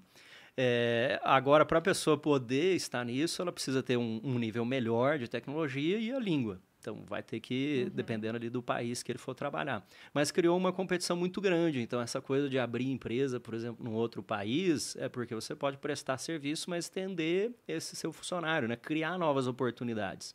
Porque antes você contratava um desenvolvedor júnior para ele ser júnior, por exemplo, 15 anos. Porque a única coisa que você precisava era algo assim. Só que se você mantiver ele muito tempo, ele vai para outro desafio. Então as empresas agora estão pensando, poxa, como é que eu crio agora uma carreira de tecnologia que tenha continuidade, talvez até internacional. A empresa vai abrir, por exemplo, em Portugal, ela vai oferecer serviços lá mais caro do que aqui, em euro. Mas aí o cara começou aqui júnior, pleno, sênior, na hora que ele ia embora para outro lugar, não. Então você vai para lá, por exemplo. E como que vocês veem, por exemplo, esse desafio de segurar o pessoal da parte tech? Porque, dando um exemplo nosso, o Januto já entrou aqui com uma participação no grupo. Porque é um profissional com muito tempo de mercado, né? E era estratégico pra gente. E nessa primeira parte do programa de partnership que a gente criou, além do pessoal que estava com o Thiago há um tempão, pô, Kaique, Lucão, o Hugo, teve o, o João e o Andy que entraram como sócios, pensando já na questão da retenção. Então, para o cara que é tech, também é mais fácil virar sócio da empresa, no final das contas, de startups. É, eu, eu, eu não penso, eu evito usar a palavra segurar, porque no fim, é, até um dos motivos principais de eu vir trabalhar aqui no grupo era por propósito, cara. Eu adoro você, já adorava antes, adoro o Thiago. Então, para mim, eu acho que não tem uma luta de moedas aqui. Eu- ela existe, é, uma, é meio canibalismo o, o cenário de, putz, as pessoas mudam de empresa o tempo todo, mas também eu sinto que tem muito brasileiro que foi para fora por causa da grana e tá voltando falando, meu, sinto falta do calor brasileiro, Do da- das- brasileiro. dos brasileiros. Uhum. Ontem mesmo entrevistei um cara que está três anos no, trabalhando lá fora e ele falou, cara, tá, tá na minha hora de voltar, eu não consigo, eu não consigo crescer aqui, eu não consigo me desenvolver. Ele está lá fora mesmo ou está tá aqui fazendo para tá fora? Está aqui fazendo trabalho lá para fora, né? E, então, assim, não é o primeiro que eu vejo nesse cenário, e pelo que eu tenho conversado, isso tem acontecido. Então, eu não uso muito a palavra segurar nem reter, é muito mais sobre, principalmente empresas como a nossa, Cara, tem muita oportunidade para desenvolvedor, para qualquer, qualquer funcionário que trabalha aqui que entregue resultado, que é o caso do Andy e do João. Os caras são faca na caveira, entregam coisas para caramba. Acho que a oportunidade é essa, a oportunidade clara, né? A gente quer ter esses caras como sócios, né? Então é um, é um upside. Mas também você colocar salários competitivos no mercado, à frente do mercado, pelo menos no mercado brasileiro, é importante. Então, se o seu salário não está adequado, já é, já é um, um, um mau indício, né? Então, coloque salários no lugar, crie propósito, trabalhe desenvolvimento dessas pessoas. E, cara, dê a oportunidade de, delas, dos melhores, os caras que entregam ser sócios. Pô, fecha a conta, entendeu? Uhum. Quem, quem tá afim da grana e quem tá afim de, desse tipo de experiência, você não vai segurar aqui, você não vai segurar em nenhum lugar. Uhum. Então, deixa aí. Outros estão circulando, outros vão entrar, né? A cadeia se Sim. sustenta, né? Eu não tive ainda uma experiência em nenhuma empresa onde a falta de profissionais de tecnologia do, do nível Nubank, assim, que, meu, eu, a ponto de eu chegar e falar assim, ah, a gente vai parar o negócio porque a gente não, não consegue contratar profissionais. Não, a gente eles aqui... chegaram cons... nesse nível? É, mas, mas é que você posterga frentes, é. né, cara? A gente mesmo tem projetos que, que faltando gente posterga é. ali, né? Uhum. Então, assim, Aumenta os prazos de entrega. Exatamente. Sim. Acho que o que vem acontecendo no Nubank e em outras empresas é assim, o, a, o, os objetivos do ano de 2021 de entregas de produtos e e novas funcionalidades, eles viram que eles não conseguiram cumprir o cronograma do projeto por falta de profissionais. Logo, fala, meu, não consigo trazer inovação para dentro porque eu não consigo crescer meu time de tecnologia. Uhum. A gente ainda não chegou nesse momento e mas assim, é uma preocupação. Pegando algumas... vai chegar em algum momento. Eu ia perguntar, eu ia fazer uma pergunta bem direta. Eu Pode fazer. Saber. Depois eu vou pegar algumas do chat aqui, pessoal querendo saber umas dúvidas específicas. É, se a gente fosse falar bem diretivo, qual Quais são as profissões do futuro, então, nos nomes? Que a pessoa fala, ah, eu tenho que estudar para ser isso aqui. Ah, eu acho que onde tem as maiores oportunidades são em desenvolvimento de software e, e dados, né? Ciência de dados. É, é onde a, a, maioria das vagas estão e onde são as carreiras que mais são aceleradas e onde as pessoas vão ganhar mais dinheiro, uhum. né? E essas são essas formações que eu disse que estão acontecendo no Brasil. Tem várias, tem muitas oportunidades. Depois a gente pode passar no final algumas recomendações de, algum, de algumas empresas que estão fazendo esses processos de recrutamento, que eu, eu realmente indico as pessoas que pode estão nos ouvindo agora. de fazer. Let's Code é uma das empresas que estão fazendo esse tipo de processo. B-Tribe, quais mais? Gamma Academy. Academy. A gente investiu em uma startup, nem foi ao ar ainda, vai no, no Prêmio Startups. Eu não lembro o nome furo, dela, cara. Furo de reportagem. Ah, sim. Mas é uma startup muito interessante. Ela não está aberta para todo mundo fazer a seleção, mas ela tem esse processo de ser financiada por clientes grandes, tipo um Nubank, por exemplo, uhum. da vida, que pagam a formação e eles dão essa formação para o cara sair como um programador, mais voltado para ex-detentos, ah, né? sexo disso. masculino, feminino, e também para pessoas de comunidades carentes. Legal. Você lembra o nome dessa startup? Não citou várias, a nossa a gente não lembra o não, nome. Tá aqui na... Mas vai sair no Prêmio Startup, já, vocês já vão vou lembrar. ver. É, é, bem interessante. Só que eles não abriram ainda para todo mundo. Eles estão focados nesse nicho específico de pessoas. É, a Let's uhum. Code é uma das empresas que estão mais despontando nesse sentido. Já fez programa com o Itaú, já fez programa com a Empírico, já fez programa com o Santander iFood, a Gama, a Magalu, a Gama Academy fez com a Localiza, por exemplo. E é isso, são esses funis para pegar profissionais que querem ir para o mundo da tecnologia, desenvolvê-los. Uhum. E aí tem dois formatos, Malu. Um formato é você paga com o seu primeiro salário, por exemplo, que é um formato que a gente chama de Income Share Agreement, é, um, é o conceito em inglês. Você é treinado por profissionais de graça, pelo três, quatro, cinco meses, às vezes mais. E aí conseguiu uma locação, devolve. Uhum. Né? Legal é mais difícil de gerir, mas de gerir esse tipo de, de, uhum. de, recrutamento, mas ele funciona. E o outro é o que eu falei. As empresas estão despendendo verba de educação. São projetos que custam milhões, às vezes 2, 3 milhões, que elas pagam para empresas como a Let's Code, por exemplo. E a Let's Code cuida de tudo. Ela faz todo o processo de captação de pessoas, treinamento, provas. E aí lá, depois de alguns meses, ela aloca os 25 melhores para trabalhar com você. Nossa. Aí você paga o salário dessas pessoas durante o processo, você como empreendedor, e também ela já entra com um salário desse de 4 para cima. Pô, bem legal. Sim. A pergunta que eu ia fazer aqui é de um seguidor nutricionista Alex Santos. Para, a- para a área de desenvolvimento, qual a linguagem de desenvolvimento hoje mais solicitada? Aí o pessoal começou a responder embaixo: Python, Exato. Java. É, são essas duas, né? São três, na verdade. JavaScript, Python e Java. É, Uhum. tiro, tiro certo. São eu as entendo mais. É. nada. Eu nem sei o que isso É. significa. É igual, é igual língua mesmo, assim. é, A, a a programação por trás... Conjunto de instruções aí é, são- computador. é, por trás são conjuntos de instruções, do tipo, se eu fizer A, acontece B.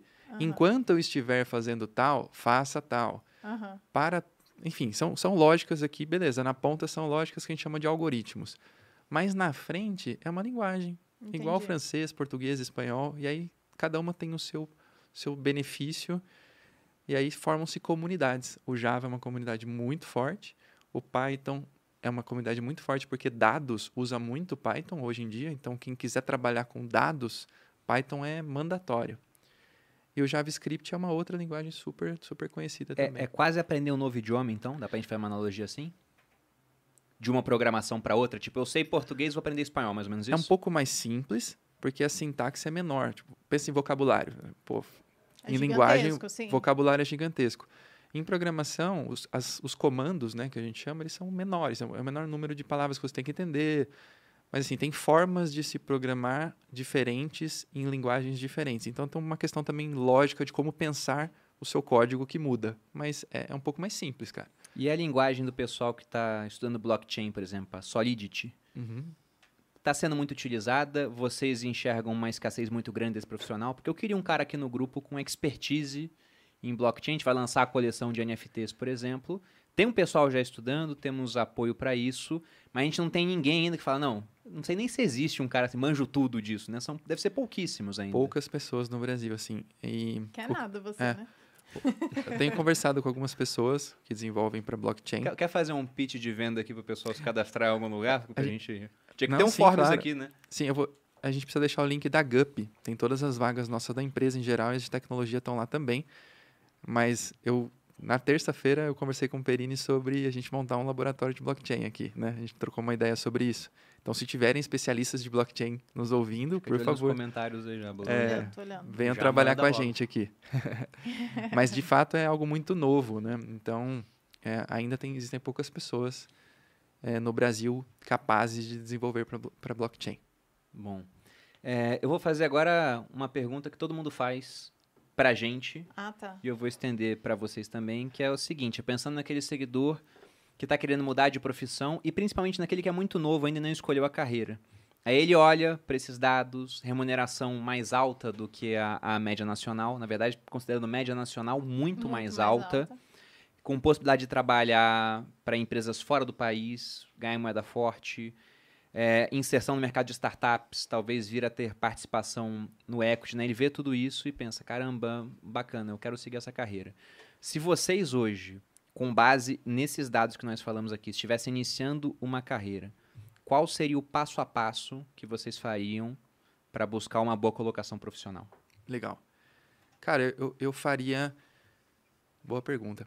Eu faria uma universidade, que eu acho isso importante. O que eu, o que eu- essas formações mais rápidas que estão acontecendo no mercado, pensando em tecnologia, elas estão deixando algumas lacunas para trás. Né? Em geral, você leva quatro anos de um curso de ciência da computação para sair um bom profissional de tecnologia. E sempre foi assim. Só que, dada a demanda, você está se formando em seis meses.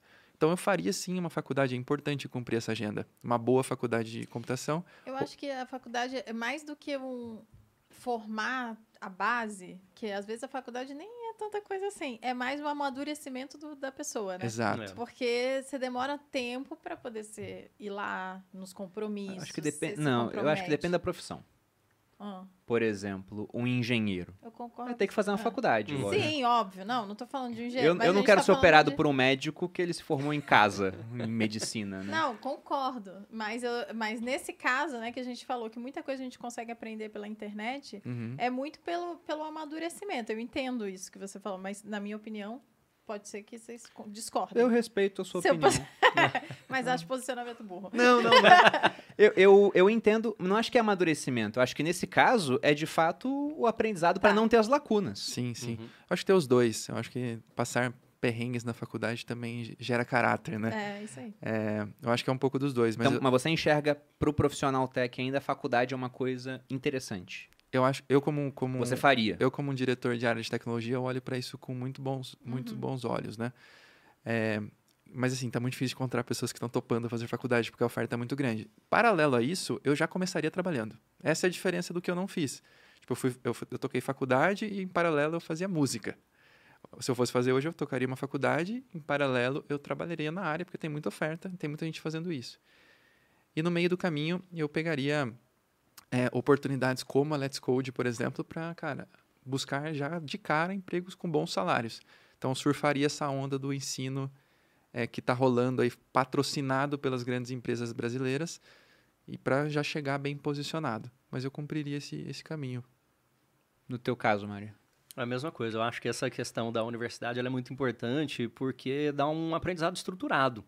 Então, o que acontece é que talvez você faz um curso de curta duração e foca numa determinada linguagem, no desenvolvimento, mas você não tem a visão geral. Então, você Na, fez na faculdade você aprende várias linguagens? tudo, aí você aprende, aprende infraestrutura, hardware, enfim, outras coisas ali que vão te dar uma visão muito mais ampla, por exemplo, como o Gianotto, que é um, um CTO, então um diretor de tecnologia, um diretor de tecnologia da informação, CIO. Não, eu vou, eu vou reformular então. Porque eu acho que é legal. A, a faculdade. Não, só me contradizer sempre. Eu sempre volto atrás. É, não, mas é porque eu acho que a faculdade é um grande cardápio das coisas que você tem que estudar. Então, olha aqui, a gente está há uma hora e pouca falando, ó. Você tem que procurar tal palavra para você estudar tal coisa. Porque às vezes as pessoas não sabem nem o que elas têm que Uhum, procurar nem por pra onde que começar, caminho né? ir, né? Uhum. Então acho que a faculdade seria isso. Olha, isso daqui é super legal. Aí a pessoa vai lá e estuda sozinha. É um grande cardápio em todas as profissões, obviamente. Não tô falando das mais tradicionais, de medicina e tal. Mas até nelas, né? Eu que, que eu estudo bastante sobre nutrição.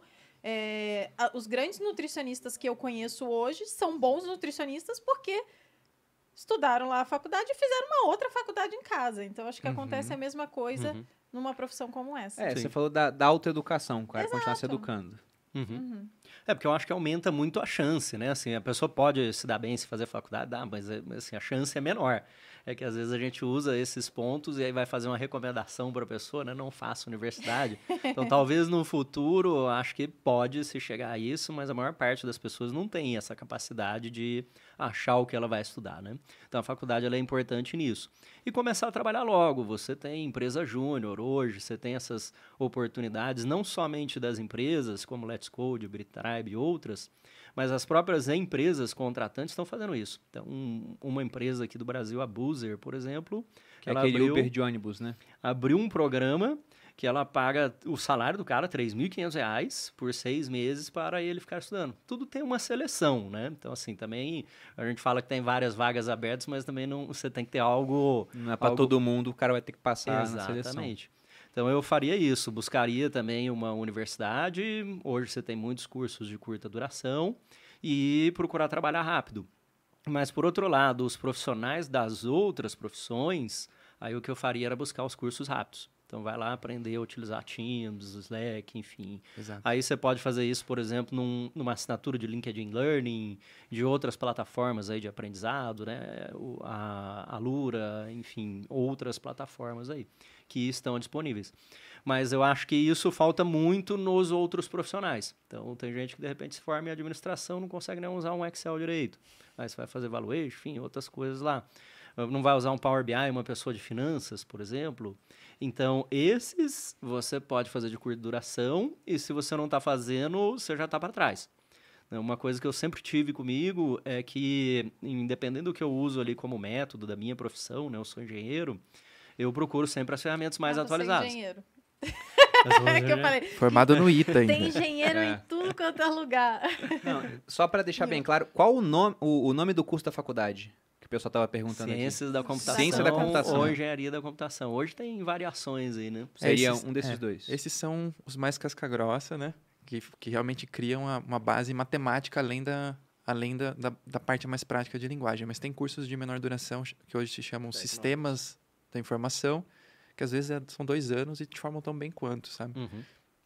Acho que os dois. Esses três, né? Engenharia da computação, ciências da computação e sistemas da informação. E você, Boludinha, o que, que você faria se estivesse começando agora?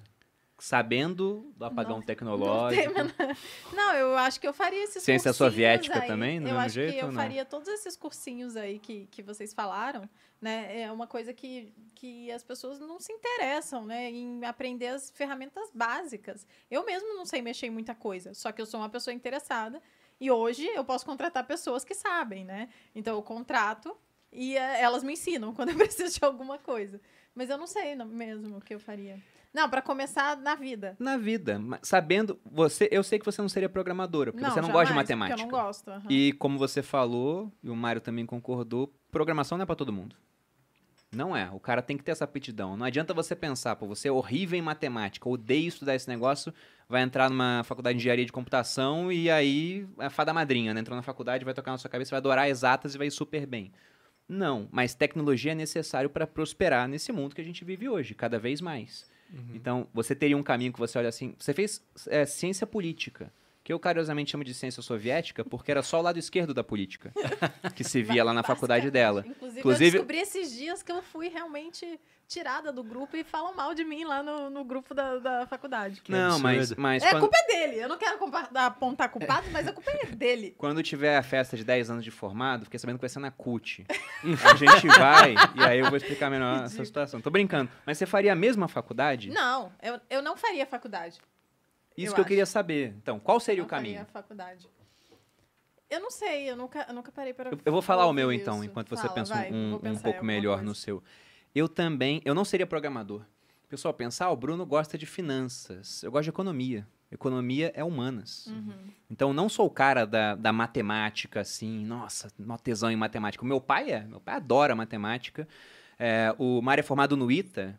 Para quem não conhece o ITA, Instituto de Tecnologia da Aeronáutica, que é um, uma das melhores faculdades que a gente tem aqui no país, curso superior na área de engenharia, né?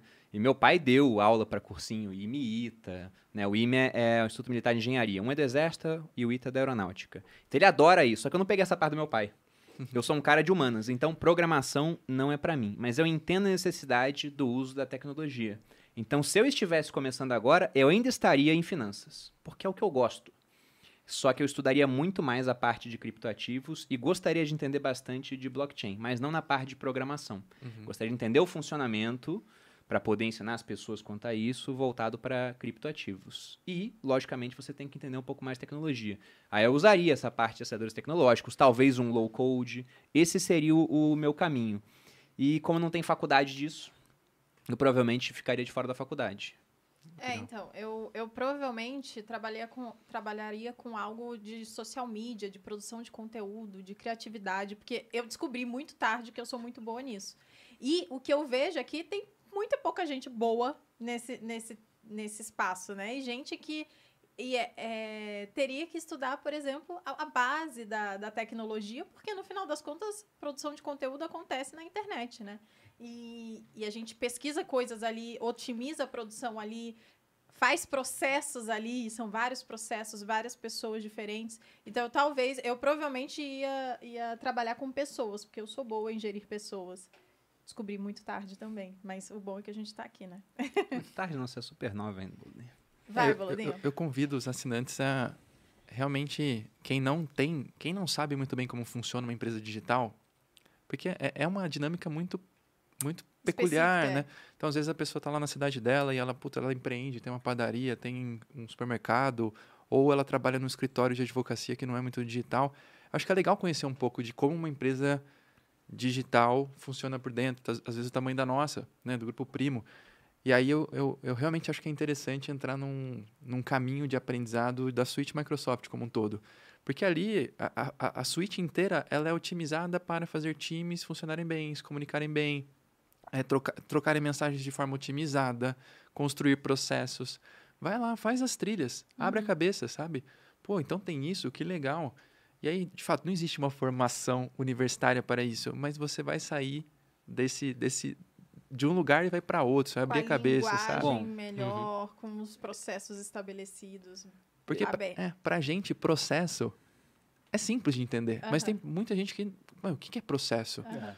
Putz, Uhum. Ah, tem atores que executam atividades e que tem troca entre atores. É, quando a gente fala de processos, né, a gente tá falando, ó, precisa dessa tarefa aqui, Um pronto. fluxograma. É, Fluxograma. e aí, a gente divide aquilo em etapas, né? Que vão acontecer, às vezes, por pessoas diferentes. E aí, quando um termina, o outro pega, ou os dois fazem juntos e junto. Então, os processos, é, quando a gente fala de processo, é isso, Isso. né? É juntar uma série de etapas e pessoas que fizeram essas etapas e transformar num projeto pronto. Bom, essa parte aí fica por conta da, da autoeducação. né? Perfeito. O cara Uhum. vai correr atrás por si mesmo.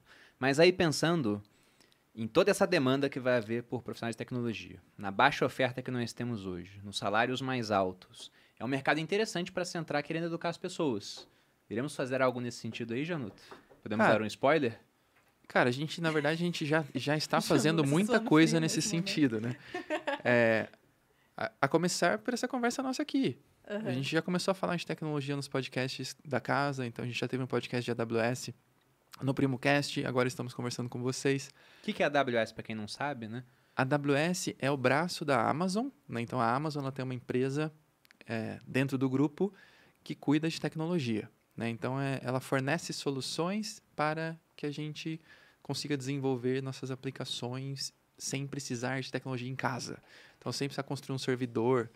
A gente pode fazer um podcast só sobre isso, é bem legal. Não, o- a- só pro, passando uma visão geral, o pessoal pensa a Amazon ganha muito porque vende para o mundo todo, livro, eletrodoméstico, não sei o quê. O braço da Amazon, que carrega o resultado da empresa nas costas, não é o varejo. Uhum. É o AWS, Amazon Web Exato. Services. É o braço incrivelmente rentável deles, a parte de maior crescimento. E a internet, basicamente, metade da internet funciona através da Amazon hoje, mais ou menos isso, né? Para A, tentar a deixar. Twitch é da, da Amazon. a Twitch é. também é da Amazon. Para tentar tangibilizar um pouco mais o conceito, é, imagina lá 10 anos atrás, o Janoto, eu aqui estava trabalhando na Accenture, e eu estava num cliente e ele falou assim, cara, a gente vai construir um novo e-commerce. Beleza. Aí chegava o Janoto, começava a desenvolver o código com um monte de amigos ali, beleza. Agora a gente precisa colocar isso disponível para os clientes. Aí eu mandava um pedido para um time que ia comprar a máquina, depois de dois meses as máquinas chegavam, e aí o cara ia instalar a aplicação na máquina, e ficava todo mundo esperando aquela máquina chegar. A Amazon, com um clique, a gente consegue criar uma máquina, só que não na nossa, na nossa empresa. Ela fica lá dentro da Amazon, no que a gente chama de data centers, né? E aí eles fornecem essa infraestrutura de sistemas para que a gente possa subir nossas aplicações de forma mais rápida e muito mais barato, né? É, eu acho que é um, um pouco disso. Mas sobre a iniciativa, não teremos É, alguma coisa? Não, a- cara, a Não gente, quer falar, amor?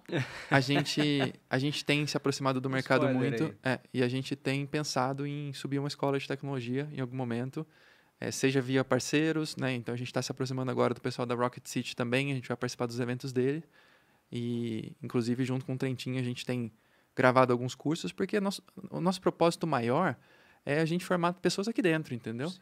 Então a gente conseguir dar oportunidades para pessoas de dentro do grupo primo que consigam, de certa forma, trabalhar aqui e se desenvolver aqui dentro. Porque se a gente conseguir fazer isso aqui dentro, a gente consegue fazer Fazer para fora. fora, né? exatamente. Então é natural. Não só em tecnologia, como também em soft skills, que a gente chama aqui, que são habilidades interpessoais. Né? Então a gente tem uma das nossas plataformas aqui dentro, que é a DNA Class, que ali, putz, as pessoas que entram em trilhos do DNA DNA Class, elas saem melhores pessoas. Então, se a gente consegue fazer isso aqui dentro, a gente consegue fazer fora.